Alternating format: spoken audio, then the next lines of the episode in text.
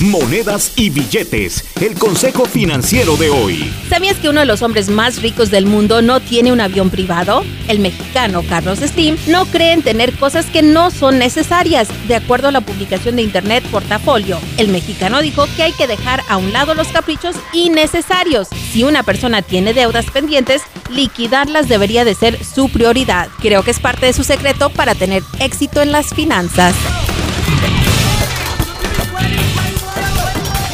Julie Garza no es consejera financiera, solo comparte información recaudada de diferentes medios y en algunos casos utilizada por ella misma. Para ayuda profesional con sus finanzas, visite un consejero financiero con licencia.